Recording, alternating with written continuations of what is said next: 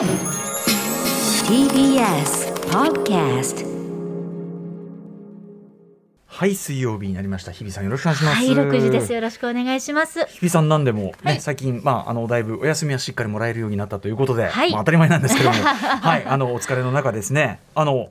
結構いいの行ってきたということで、あ、はい。あのですね、あの久しぶりうん。に日本で公演をされました、TWICE さんのライブに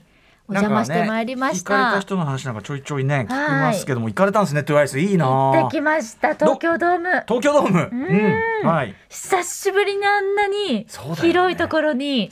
見渡す限り3階席までよ、ありますよね。はい。あそこまでびっしり人が入ってて皆さんキャンディーボムっていうあのライトをですね持ってらっしゃる様子っていうのは。ライムスターでいうねバイブスボーというやつなんですけどね。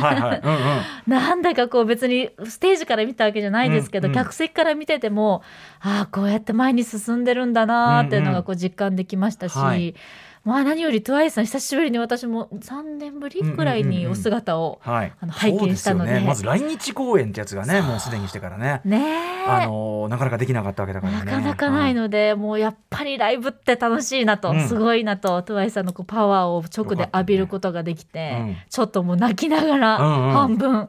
見てました、声はもちろん出せないですけど、うんうん。拍手とか足音出してとか言って、うんうん。はいはいはい。あこういう風にやってるんだなって、なるほどね。ワールドツアーの一環でようやく東京でもできたっていう形だったんですけど、はいはい、工夫されてということなんですね。そうなんです。よかったねでもねそんな TWICE のチケットなんかねなかなか取るの大変でいしょうしね。や本当におかげさまで、あの以前ねアトロクでも TWICEDJ ミックス、ん。あの DJ プレイを私ポチッとさせていただいたこともありましたので、はいはい。ポチッとするだけでしたけれども、うんうん。はい。ありがたいことに、うん。本当に皆さんがこの今までとてもパステルな、うん。キュートなお衣装が多くて、はい。あのとても丈が短かったりとか、うんうん。あのお腹のあたりが開いてたりとか、うんうんうん。女性の私としてもあら寒そうだわなんて、うんうん。うんまあ可愛いんですよもちろん、はいはい素敵だし着こなしていらっしゃるんだけども、であのアトロクでは竹中夏実先生で振付師の、うんうんうん。あの竹中先生から「アイドル保健体育」という、うんうんあの本に関するお話も聞いたりしてたので、今回はお衣装についてちょっとよく見てみたんですけど、ちょっと長いチュールがついてたりとか、うんうんうん。なんかあのパンツスタイルが多くて、あんまり短いものがなかったりとか、はい。あのあそういう工夫もしてるんだなっていう、うんうん。すごくこうアイドルというグループとしてあの雰囲気もパステルカラーというよりかはもう黒、うんうん。赤って感じ。バキッバキッとした感じで、うんうんうん。まあ、ワールドワイドな目線でっていうところもあるかもしれないんですけ世ど。界もあるここからどこ行くんですかねもうすでににロサンゼルスとか韓国ではもう公演を終えてきてようやく東京でできたという形だったみたいで、うんうんはい、アイドルとしてのグループとしてのこう成長みたいなものも TWICE さんの姿見ることができて、まあ、何より9人がみんな元気にうん。ステージに立ってることにちょっとグッときちゃいましたね。なるほど、うん。よかったな羨ましいですね。はい楽しっかったです。た TWICE ちょっと行ってきたよという話、はい。私もちょっと行ってきたよ話ありますんでぜひ。ちょっと今週どっかでしようかなって。やっぱ日比さんなんかこれいいんじゃないかなと思っておすすめしたいのがありますんで、はい。お話ししますね。アフター？シックス？ジャンクション！ありがとうございます。After Six Junction. 4月27日水曜日時刻は今6時4分に向かっているところです、ラジオでお聞きの方もラジコでお聞きの方もこんばんは。こんばんは。TBS ラジオキーステーションにお送りしているカルチャーキュレーションプログラムアフターシックスジャンクション通称アトロクパーソナリティは私ラップグループライムスターのラッパー歌丸です。そしてはい水曜パートナー TBS アナウンサーの日々真央子です。さあ日比さんはね TWICE のライブ行ってきたよなんエていう時に。ネルギーをチャージしてきましうん。た。私もあのーまあ合間合間を使ってですねいろんなとこ行ったりしてるんですけど、はい。あのーこれはですねあの特に奥さんからもちょっと強いリクエストを受けまして、こええ。れぜひ行きたいっていうので行ってきたのがあの三菱一号館美術館展館ってありますよね。はい。あのーあそこの丸の内のところにあるええ。もともとある三菱の辞書が使ったすごいね立派な建物自体が立派なところでい。ろんなあの美術展のねご紹介もこの番組でもしてますけど、えっと今やってるのがね上野理知さんってこれ知らなかったんだよな僕不勉強でな。えー私も初めましもとてです。もとオーストリアの方でうんで日本人の男性と結婚して、えー上野リチさんというね、まあ、上野リチリックスさんというね名前で、えーでまあ京都を拠点に京都とウィーンを両方拠点にして、まあ、活動されてこられた、まあ、デザイナーテキスタイルとかね、うん。あのというような方であのそれのまあ一大展覧会でまずですねあのこういう方がいたんだっていうのもあの不勉強ながらよく知らなかったっていうのもあるしあのがその上野さんがですねずっとその、まあ、1930年代からですよねずっと、まあ、ある意味だから第二次大戦を挟んでみたいな激動は激動なんですよねその人生そのもの、ただあのけ飾られているそのデザインそのものは、まあ、彼らのその得意とする、まあ、お花であるとか、うん。えー蝶々を使ったり動物を使ったりとかすっごいモダンだけどすっごい可愛いこうデザインの数々で。おしゃれで可愛い。おしゃれで可愛い。もういもう今の感覚で言ってもめちゃめちゃかっこいいんですよね。かっこよくて可愛いっていう並んでるんで。まあそのあの展示そのものはものすごくこうファンシーなね。ええ。素敵可愛いっていう感じなんだけど、まあ、よくよくこの時代をね歩んできた時代考えるとなかなかな激動の、えー戦時下をまあ日本でも過ごしてるわけだから、ううんんみたいな感じでね、あのー。というあれでしたね。まああの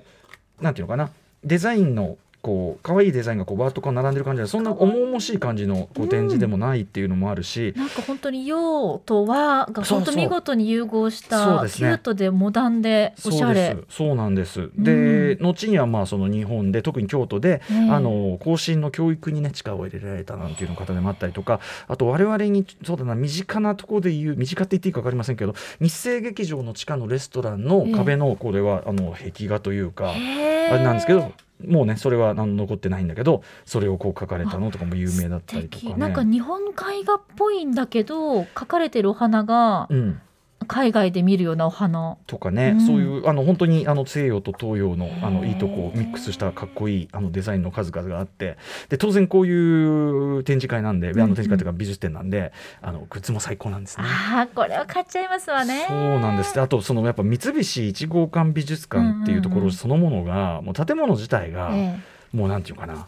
そういうこうなんていうの、もうじうん時代のっていうかその建物そのものがもうさもう展示品じゃないけど、え行くだけでアートですよね。行くしそれを歩いてる自分ももうアートの一部。ね、ようやくね、うん。お天気も、まあ、ちょっと最近雨も多いですけど、いい感じになってきたんで、ぴったりですね。だからこのまさにその上野律さんのようにですね、うん。うんあの当時1930年代そして戦時中を挟んで、えー日本とそのウィーンをねこう股にかけて活動ウィーン工房っていうそのあの当時の1920世紀初頭のあのデザインチームみたいなのがいて、いろん。なののデザイン、まあ、有名な人がいっぱい所属してるんでそこの一員でもあって活躍され、そこでもやっぱり当時その日本的な文化をどう取り入れるかみたいな最先端のあれでもあったみたいで、うんあの上野さんの存在感もすごいあったよみたいなところもですね、あのーそういうそういうのも展示からこう見えてきたりしてなのでそういうこうなんていうかなあの当時の最先端こうグロー日本と日本とそのグローバル最先端文化みたいなのの空気をまさにその三菱一号館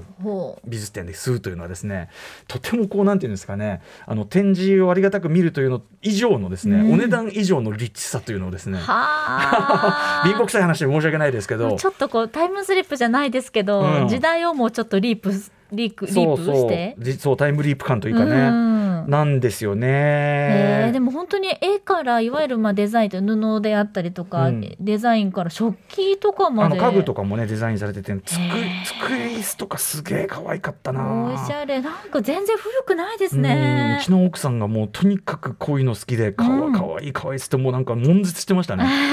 可愛いすぎて辛かったんじゃないですかもう。いやーでもこの図録もまた可愛い帯とからして。このねエビとかを図案化したやつとかもすごいいいんだよねえなんかね。これは何ですか？これはね敷物なんか食べ物用の敷物あかな。本当だ。うん、とかね、いろんなものデザインしてるあの例えばタバコのなんかタバコ入れみたいなやつとかちょっとした小物もデザインとか。ブローチもこれブローチすごい刺繍で作られたギラギラしてるお魚のブローチ、あとまあね今ちょっとこうロシアなんて聞くとちょっと皆さんねあの微妙な気持ちにもなっちゃうけどすごい可愛らしいねクレムリンをオレンジと黄色をうまく使って、クレムリンの景色これかをこうテキスタイルデザイン化してとかこれのハンカチとかつい買っちゃいましたやっぱね。可愛いです。めちゃめちゃ可愛くて。なんかとっても平和ですね、うん。デザインがすべてカラフルで。そうそうそう。だからそのやっぱ彼女は常にこうファンタジー彼女の用語で言う、うんうん。まあ、要するにイマジネーションということみたいですけども、まあ、とにかくそれを大事にしろと。模倣とか、あのそういうのをするんじゃなくて自分の中からこう湧き出るイマジネーションをねとこだからやっぱその時代とかね、いろいろ激動のとこあるんだけどこの展示そのものにそういうこう戦争とかが直接出てくるわけじゃないんだけど、あの途中は満州に渡られてそこでも過ごしたりとかされてた時期もあるみたいなある意味日本のそういう戦争の歴史を、ね、直で体験もしてるはずなんだけど、うんあのなんていうかなそれに対してこうアートである種ずっと生きてきた人というかね、自分の居場所を作ってきた人というか、うんはいあのだと思いますね。そう。へということでこんなね上野リチさんという方がいるんですね、なのでこの展示あの要はすごくこう展示そのものはでもそのサクサクとええ。可愛らしいものがいっぱい並んでて、うんうん。あのわあ可愛い可愛いっつって本当に見れるやつなんであのなんていうのかな油絵がドーンみたいなそういう重みが逆にはないというかですね、ええええ。いいんです。あのライトに見られふらりといけるんでうん。何かのついでにどうですかというお話でございます、ええそしてグッズも充実。ちなみにあの三菱一号館美術館はいつも私、まあ、当然図録を買うんですけど、うんうん。図録があのあれなんですよねあのなんていうの？帯が結構多めに取られてて、要するに表紙チックな帯になっててそれが大体そうそれがね大体2種類ぐらいあってちょっと選べるようなそこでまた人悩みみたいな、ね。お、しゃれ。そのなんか帯選べるスタイルおしゃれ、はい、あとまあ当然ポストカード3枚。私も3枚守って買ってまいりましたし。三枚ぴったり、うん、あとねなんだろうな。僕僕はちょっと買いませんでしたけど、ええ。さっきのその例えばいろんな可愛らしいこのテキスタルデザインを使った、うん。まあ、当然バッグとかあらー。ガマ口なんかも可愛かったな。あーもうそれはね、うん。ポチポチじゃないですけど、うん。チャリンチャリンです。そうなんですよ。け 結構うっかり買っちゃいましたねね。なんでしょうねあの最後最後にありました、ええ。あのショップが。ん。最後にありますね。あのなんでしょうやね。ゴールにたどり着いた感じの高揚感とやっぱり、うん。ありがとうって気持ちがやっぱり高まって買いまくってしまうこの、そう。特に今回の上野リッチさんのこの展覧会は、ええ。特にその可愛いからとにかく。でやっぱそのそういうこうなんていう生活のためのデザインだからそもそもが。えええか、うん、だからやっぱ一番グッズがさえじゃあこの柄のマグカップあれば欲しいよそれはみたいな。やとかこの柄のそのハンカチあれば欲しいよみたいな。大変すごく可愛いめちゃめちゃ可愛いんですよ。5200円オリジナルトートバッグ、これは拝見しております。さっきのねクレムリン側なのかな。そうなんです。なのであのちょっと散財する覚悟もちょっとして、まあ素敵ね、で下のあの三菱一号館美術館、まあ、周りにもいろんな粋なお店いっぱいありますけどもうんあの中のねカええフェなんかあそこもなんか結構入ってましたけども、うんでもね、うんあの予約制で例によってああのそれだけあってですね、まあ、ええちゃんとそのなんていうかディスタンスは保たれてるし非常にあの、まあ、いい意味で余裕を持って見られる状態でもありましたし、ええええ。はい。まあ、そこからついでにどっかに足を伸ばしてもよかろうでと思いますすので。あの辺りはいを散歩するだけでも気持ちいいですから、5月15日金曜までということになっておりますのでゴールデンウィークのお出かけとかね。日曜失礼しました。5月15日日曜でした。失礼いたしました。日日曜日までということになっておりますので、えーぜひ皆さんですねあの何かのついでに行ってみてはいかがでしょうかと。いう、うん。私も全然知らなかったんで、うんはい、うんうんついでにあのついでにじゃない あのこの場でお知らせさせていただきましたという、三菱一号館美術館で今、えー開催中上野リチリックス展はい。ございます。ありがとうございます。おすすめでございます。うん。な感じですかね。はい。あとちょっとですね、今日はこのこの後あのシネマチュプ北畑ね、えーまあウクライナのその支援のためのいろんな上映の話しますけど、ちょっとウクライナ状況に絡めてもう一個だけちょっとあんまり楽しい話じゃないんですけど、あの推薦図書がございまして。こんな時期でもうなんですけれどもちょっとそんな話も後ほどさせていただきたいんで、早めにですが。そうですねメニュー紹介行かせていただいてよろしいでしょうか？お願いします。えー、様々な面白を発見して紹介するカルチャーキュレーションプログラムアフターシックスジャンクション本日のメニュー紹介ですさてということでこの後すぐはカルチャー界の気になる人物動きを紹介します。カルチャートークのコーナーです。今夜は山手線田端駅にありますユニバーサルシアターシネマチュプキ田端代表の平塚千穂子さんが登場です。5月から始まりますウクライナ難民支援上映についてお話を伺います。そして7時から日替わりでライブや DJ プレイをお送りするミュージックゾーンライブダイレクト今夜のアーティストはこちら。4月15日およそ10年ぶりとなる新曲「泣いてない」でフィーチャリングイエローバックスを配信リリースしたシンガーのティナさんが番組初登場です。久しぶりに会えるの楽しみです、そしてはい7時40分頃からは新概念提唱型投稿コーナーあなたの映画館での思い出や体験談をご紹介です。シアター一期一会です。そして8時台の特集コーナービヨンドザカルチャーはこちらです。月刊シマアワー4月号春のウィメン散歩ぶらりサメズ編さあこれまでですね世田谷の豪徳寺であったり明大前などといった島尾さんゆかりの地をまあぶらり島尾さん地元ですよね。言っちゃえばね ほそうとんどね。ですね、うん。ゆかりの地ぶらり気ままに散歩してきましたこの島尾アワーウィメン散歩隊散歩隊ということはつまり島尾さんとええ。番組の女性スタッフのチームということになっております。島尾軍団といってもね過言ではない面々ですよね。でございます。はい、えーがですねウィメン散歩隊が今回訪れたのは品川区の鮫洲エリア。ここはですね鮫洲運転免許試験場があるということでまあ皆さんね運転免許持ってる方っていうのはまあ行ったことある人も多いんじゃないでしょうか。私もですね思い出しました。だからそのお。はい、あの私と運転免許の唯一の接点たるとあるエピソードがありましてその時に行きましたね。まあだからまあ私としては痛恨のですね、ええ。まあ、国家権力と 国家権力との対立これを意識せざるを得ない。そんな瞬間。サメズで国家権力との対立なんか起こるんですか、えー話すと長いんで今日は走ると思いますが。1時間かかると伺ったことがあります私にとっての芝浜と言われてますので非常に長いんですねこれね。歌丸さんのあれ聞けるんですか？っていうお題目だとちょちょっと伺っております長いんでこの話はねしております。け どまあそんなサメズですよ、ええ。はい、うん。そうですね。私はあの運転免許持ってますので。ねそうですよね。サメズサメズで。サメズで取りましたし更新などもサメズで行っておりますので、いやつまり島尾さんがですね長年私と同じ、ええ。まあなんていうかな無免許無免許です免許持ってない派無免許って人聞き悪い。免許持ってない派だったわけですね、ええずっとね、ええところがここにいてついついに彼女ですねあの通って教習所通って、運転免許取得に動き、ええ。ということの差別なんですよねきっとね。そのようなんですね、うんですからうん。先週お知らせした時点ではこの企画が成立するかどうかすらちょっと危うかった状態だったところで。取れたかどうかまだわかんないですね。我々知らないですよね。そうなんです、うん。結果も知らないということでぜひですねオンエアで発表ということになりますけれども もうサメズワンと一体どういった、ね、散歩になったのか皆さん。まあ、目的はもちろんあの運転免許の取得の試験を受けるだから島尾島尾軍団の面々が結局その島尾さんが結果を出すまでの間待たされているだけの話っていうね。お茶してるっていうね。んことですけどね、はい。一体どういうことになるのかはい。楽しみでございます。はい、さあそして番組への感想や質問などリアルタイムでお待ちしております。アドレスは歌丸アットマーク tbs.co.jp 歌丸アットマーク tbs.co.jp までです。読まれた方全員に番組ステッカー差し上げています。そして各種 SNS も稼働中です。ツイッターでは番組内容のフォローや紹介した曲をリアルタイムでお知らせしています。そして LINE では毎日放送前に番組の予告が届いています。そしてインスタグラムではスタジオの写真がねアップされていて先日私、ええ。文句文句をちょっと言いましてですね。文句？うん。水曜日だけ自分の写真が少ないじゃないかなそれはけしからんですね。言ったらねいろいろいろいろな事情があってせこの前のあうん。アップされてたのはですね、もううんやたら私の写真を多めどうにアップしてくださいうってことなん？それは クレームつけていいですね。ちょっとね、あのそんなあのバランスなんかも楽しみながら、ええインスタグラムご覧いただけあたらとのカメラ組が稼働してる瞬間とそうじゃない瞬間のねあそうそうそうれがあるんでしょうけどね。曜日の波があるんですよね。うんまあちょっとそんな様子も困ったもんですね 本当にねそれはちょっと大いに抗議しておきたい。はい。インスタグラムぜひフォローしてご覧いただけたらと思い失礼います。たしました。それではアフターシックスジャンクション行ってみよう。Junction.